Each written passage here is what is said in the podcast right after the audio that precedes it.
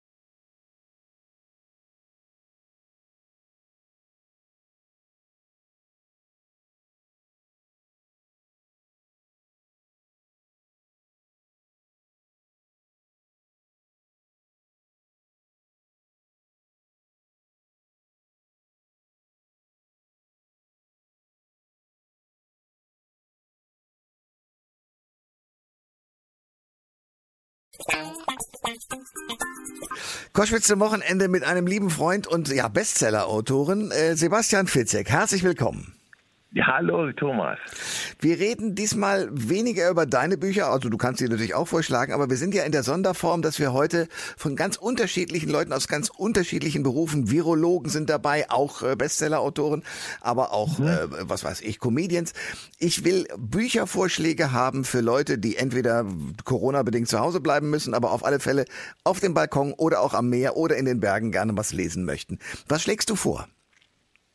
Also zunächst einmal habe ich ja einen Psychothriller-Lieblingsautoren, das ist Michael Robotham. Mhm. Michael haben geschrieben, falls man ihn noch kennt, was ähm, unter Psychothriller-Fans wahrscheinlich sehr unwahrscheinlich ist, denn ähm, er hat ähm, eine ganz tolle Reihe um einen an Parkinson erkrankten Ermittler, also Psychologen, um ganz genau zu sein, geschrieben. Und jetzt hat er eine neue Reihe mit Schweige still eröffnet. Und ähm, darin geht es äh, um einen Psychologen, der der Polizei bei Gewaltverbrechen hilft. Und der trifft auf ein junges Mädchen, psychologisch wahnsinnig auffällig. Die wurde mal von, äh, aus einem, äh, von Entführern gerettet und ähm, sie hat eine Fähigkeit, sie kann immer erkennen, ob Menschen lügen oder nicht. Das gibt es wirklich, diese Fähigkeit bei Menschen und ähm, das ist ein wahnsinnig interessantes Psycho äh, psychologisches Phänomen und das, das nützt ihm, bringt ihn aber auch in Gefahr bei seinen Ermittlungen.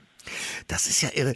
Du bist also mit anderen Worten auch immer, obwohl du ja nun selber sehr viel schreibst, auf der Suche nach anderen Autoren, um dich von denen inspirieren zu lassen oder was ist der Clou dabei? Ja, also ich meine, das ist tatsächlich ähm, mein, mein Hobby, also hm. lesen und da insbesondere eben spannendes, muss nicht immer Psychothriller sein, der schreibt übrigens auch sehr lustig, der äh, Michael Robertson. Ähm, ja, das ist, glaube ich, so wie Musikern, die Musik hören, äh, die sie dann auch selber gerne äh, machen. Das, das, das, das hört nicht auf, nur weil man anfängt zu schreiben. Hast du noch andere Vorschläge, also sagen wir mal auch aus einem anderen Genre? Ja, ähm, und zwar was ganz, ganz, ganz anderes, was sich eher an junge Frauen richtet. Ich bin über auf die Autorin aufmerksam geworden. Ich glaube, du kennst sie auch, Jana Krämer. Mhm. Die hat ein ähm, Buch ähm, geschrieben, das heißt Unvergleichlich du. Diese Frau hat, ist ein Sachbuch, ein einen unglaublichen äh, Lebensweg. Sie ist mittlerweile 38. Sie hatte noch nie einen Partner. Sie wurde auch noch nie von einem Mann geküsst, obwohl sie, ähm, das heißt, obwohl sie ist ähm, eine gestandene Frau, wenn man das so sagen kann, auch eine gut aussehende Frau. Sie ist eine Managerin einer Popband ähm, gewesen und sie hatte äh, solche große Versagensängste überhaupt Ängste, dass sie eben aufgehört hat, ähm, äh, und die, mit, mit, Männern zu treffen überhaupt. Mhm. Ähm, sie hat gar nicht erst damit angefangen. Sie hat einfach große, große, große Angst gehabt.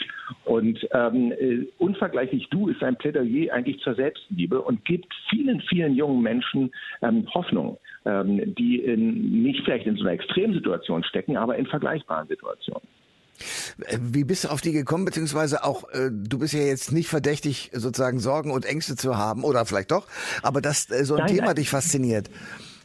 Ja, na, erst einmal tatsächlich äh, ähm, äh, recherchiere ich natürlich viel über psychologische äh, Phänomene, Ängste, Sorgen. Ich habe auch ein Sachbuch geschrieben, das heißt, dass ähm, Fische, die auf Bäume klettern, ein Plädoyer im Prinzip mal über sich selbst hinauszuwachsen und den Mut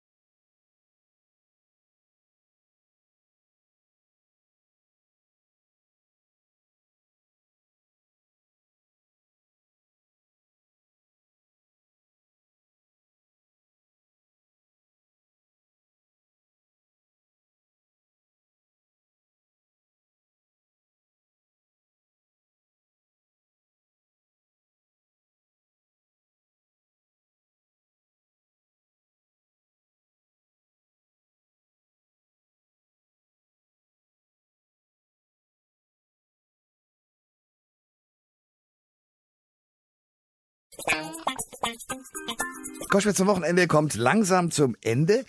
Ähm, ich will gleich noch einen Buchvorschlag selber machen, aber davor rufen ganz viele Leute an und sagen, sagt mal, was habt ihr da für tolle Buchvorschläge? Könnt ihr die noch mal sagen? Ja, sehr gerne. Also, Hera Lind, die Hölle war der Preis. Das hat sie vorgeschlagen. Äh, Professor Jonas Schmidt-Schanasit hat ein englisches Buch vorgeschlagen, geschrieben allerdings von einem Deutschen. Stefan Hell ist der Autor und das Buch heißt CM and World War One, an International History. Spannendes Buch. Dann Sebastian Fitzek, zwei Bücher, nämlich Schweige still von Michael Robotham, also ein Thriller. Und ein ganz anderes Buch, anderes Genre, Unvergleichlich Du von Jana Krämer. Wiegald Boning, Die Pest zu London von Daniel Defoe. Das sind die Bücher von meinen Gästen. Mein Vorschlag kommt äh, von Andrea Camilleri. Den äh, kennen viele, wenn sie sich mit Krimis auskennen. Kommissario Montalbano ist seine Erfindung gewesen und äh, Kommissario Montalbano ist in Italien eine, eine heilige Figur geradezu.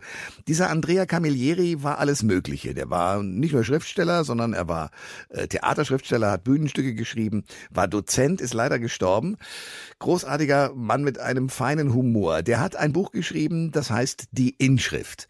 Wenn Sie Spaß daran haben, sich so den Irrsinn, der manchmal in der Bürokratie und auch in der Politik stattfindet, mit leiser Ironie mal so reinzuziehen, wie Andrea Camilleri das gesehen hat, dann sollten Sie dieses Buch lesen, die Inschrift von Andrea Camilleri. Alle Informationen zur Sendung gibt es online auf thomas-koschwitz.de.